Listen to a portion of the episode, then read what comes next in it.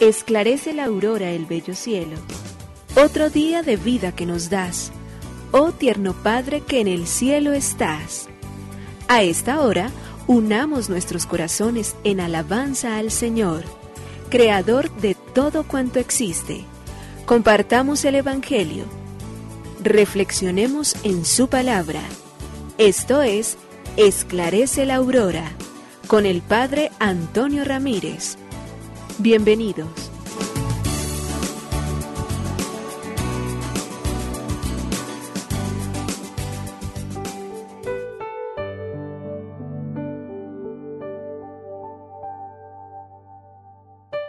Los muy buenos días, hoy jueves 7 de octubre del año 2021 le queremos dar gracias a Dios por esta fecha tan importante, tan especial dentro de la Iglesia, fecha que une muchas de nuestras vidas a esos misterios santos de la Santísima Virgen María, la Virgen del Rosario, a quien recordamos y celebramos en este día. Y a través de ella queremos hacerle llegar a Dios nuestro sentido de agradecimiento por esta jornada maravillosa que nos da, por la oportunidad de levantarnos nuevamente, de volver a comenzar, de llenar nuestra vida de expectativas, de darle gracias a Dios porque el poderoso ha hecho obras grandes por mí, su nombre santo.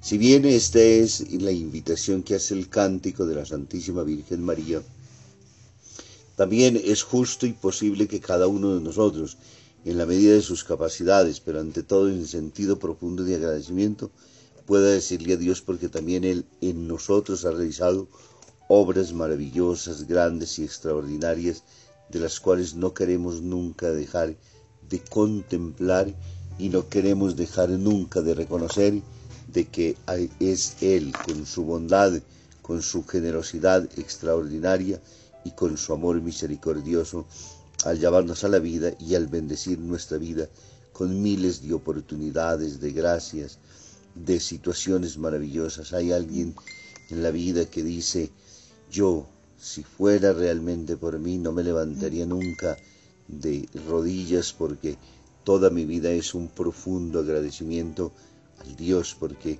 todo lo que sucede en mí, bueno o malo o menos malo, todo lo reconozco como una caricia infinita del amor de Dios que durante todo el tiempo ha estado junto a mí, que camina siempre conmigo, que me llena de bendiciones y de gracias.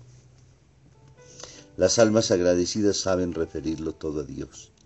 Las almas que saben y reconocen que todo viene de sus manos se sienten profundamente felices y todo lo colocan en las manos misericordiosas de Dios y por ello viven más felices, tranquilas y serenas.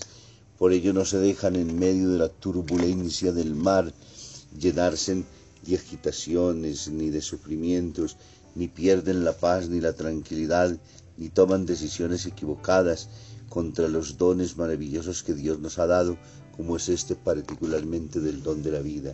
Por ello al Señor hoy nuestro agradecimiento, por ello al Señor hoy nuestra bendición, por ello al Señor hoy nuestra gratitud inmensa por habernos llamado a la vida y por darnos la oportunidad hoy nuevamente entonces de volver a comenzar. Por ello te decimos gracias, Señor.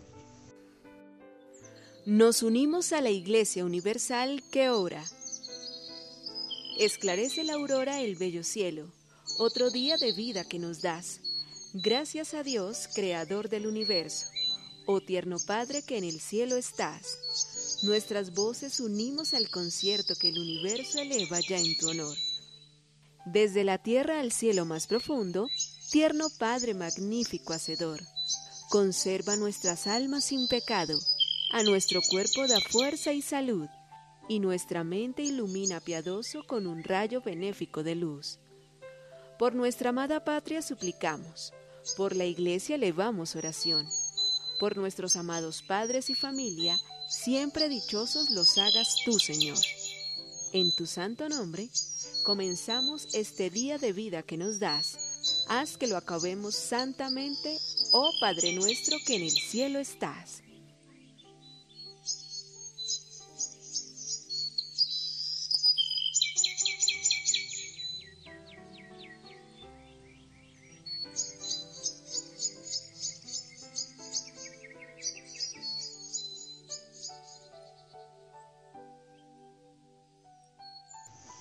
Castigo merecido. Pedrito llega a la casa con las notas y trae un cero en matemáticas. El padre al verlo le dice muy serio. Esto Pedrito mereció un castigo, una buena paliza. Claro, papá, y yo sé dónde vive el profesor. En este pequeñísimo cuento, en esta anécdota que leemos, realmente encontramos y descubrimos la gran dificultad, la resistencia que tenemos nosotros los seres humanos a reconocer nuestra responsabilidad. Es lógico siempre dirigirnos a los otros y pensar que el fruto de nuestro fracaso, que las cosas que sucedieron, que suceden o acontecen no son nuestra responsabilidad, sino que son responsabilidad de los otros. Si hubiéramos tenido un mejor profesor, si hubiéramos tenido otra persona, si hubiéramos tenido otras circunstancias, seríamos seguramente mejores, podríamos decir. Es muy fácil en la vida reclamar la libertad y se hace constantemente. Lo que ya es tan frecuentemente abundante es que se reclame y a la par la responsabilidad que se contrajo. Quien se niega a responder de sus actos no tiene derecho ni capacidad para ser libre. La libertad es un ejercicio en el cual no solamente se exige de los otros, sino que ante todo se asume siempre con la gran capacidad de que lo que acontece en nuestra propia vida es responsabilidad también nuestra, no solo diferida siempre sobre los otros, sino asumida en primera persona, yo. Y con ese yo, con la responsabilidad y con la seriedad con la cual nos toca siempre. Y eso es muy importante en la vida. Ojalá lo pudiéramos aprender todos los días, en cada momento y circunstancia, en reconocer siempre la grandeza y la bondad con la cual Dios obra en nosotros al habernos hecho libres, pero ante todo, al pedirle que nos ayude a asumir nuestra propia responsabilidad y a vivir verdaderamente como dueños de nosotros y, y portadores también de la gran tarea y de la misión que tenemos para con los demás. Del Santo Evangelio según San Lucas capítulo 11 versículos 5 al 13. En aquel tiempo dijo Jesús a sus discípulos, Si alguno de vosotros tiene un amigo y viene a medianoche para decirle, Amigo, préstame tres panes, pues uno de mis amigos ha venido de viaje y no tengo nada que ofrecerle. Y desde dentro el otro le responde, No me molestes, la puerta está cerrada. Mis niños y yo estamos acostados no puedo levantarme para dártelos. Si el otro insiste llamando, yo os digo que si no se levanta y se los da por ser amigo suyo, al menos por la importunidad se levantará y le dará cuanto necesite. Pues así os digo a vosotros, pedid y se os dará, buscad y hallaréis, llamad y se os abrirá, porque quien pide recibe, quien busca halla, y al que llama se le abre. ¿Qué padre entre vosotros cuando el hijo le pide pan, le dará una piedra? ¿O si le pide un pez, le dará una serpiente? ¿O si le pide un huevo, le dará un escorpión? Si vosotros, pues, que sois malos, sabéis dar cosas buenas a vuestros hijos, ¿cuánto más vuestro Padre Celestial dará el Espíritu Santo a los que se lo piden? Palabra del Señor. Gloria a ti, Señor Jesús. El Evangelio de Lucas en el capítulo 1, versículos del 26 al 38, nos recomiendan y nos colocan entonces en este día a que contemplemos nosotros ese anuncio que el ángel Gabriel hace a la Santísima Virgen María. En esa escena maravillosa y extraordinaria donde el recogimiento y la oración son la constante en la vida de María pero donde en este día en especial se paraliza el mundo, se contempla este momento especialísimo que cambiará la historia de la salvación, la historia de la humanidad y que nos llevará a nosotros a contemplar grandezas y bellezas. Por ello, hoy volver los ojos a este misterio es también reconocer junto a María y en María las grandezas de las obras que Dios ha realizado. El Papa Benedicto XVI nos deja varias reflexiones en torno al Santo Rosario que quisiera que en el día de hoy fueran expresas y fueran tomadas para nosotros, para que contempláramos el valor infinito de lo que tiene esta oración y de lo grande que es, de lo que nos lleva a contemplar a nosotros en el misterio de la salvación. El Santo Rosario no es una práctica piadosa del pasado, como oración de otros tiempos en los que se podría pensar con nostalgia.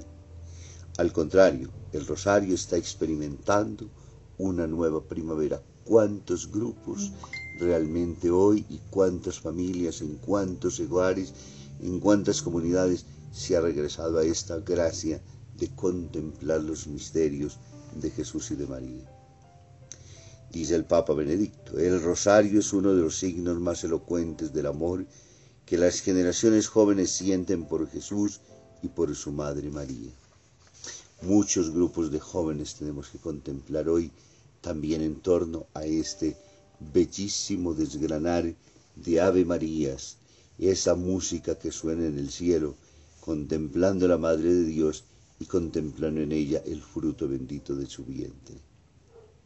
Dice el Papa Benedicto, emérito, en el mundo actual tan disperso, esta oración, el rosario, ayuda a poner a Cristo en el centro como lo hacía la Virgen, que meditaba en su corazón todo lo que se decía de su Hijo y también lo que él hacía y decía.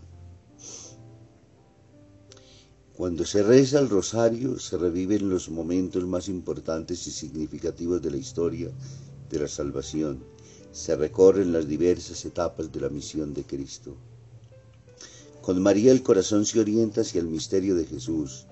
Se pone a Cristo en el centro de nuestra vida, de nuestro tiempo, de nuestras ciudades, mediante la contemplación y la meditación de sus santos misterios de gozo, de luz, de dolor y de gloria. Que María nos ayude a acoger en nosotros la gracia que procede de los misterios del rosario para que, a través de nosotros pueda difundirse en la sociedad y a partir de las relaciones diarias y purificarla de numerosas fuerzas negativas, abriéndola a la novedad de Dios. Cuando se reza el rosario de modo auténtico, no mecánico o superficial, sino profundo, trae paz y reconciliación. Encierra en sí la fuerza sanadora del nombre santísimo de Jesús, invocando con fe y con amor en el centro de cada Ave María. El rosario, cuando no es mecánica repetición de formas tradicionales, es una meditación bíblica que nos hace recorrer los acontecimientos de la vida del Señor en compañía de la Santísima Virgen María, conservándolos como ella en nuestro corazón.